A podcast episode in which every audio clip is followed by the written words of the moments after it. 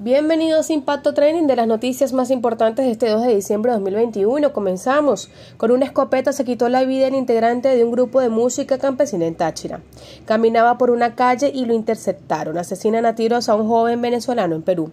Por decreto le quitan competencias a Manuel Rosales sobre peajes y aeropuertos. Seis miembros del tren de Aragua detenidos por homicidio, secuestro y extorsión.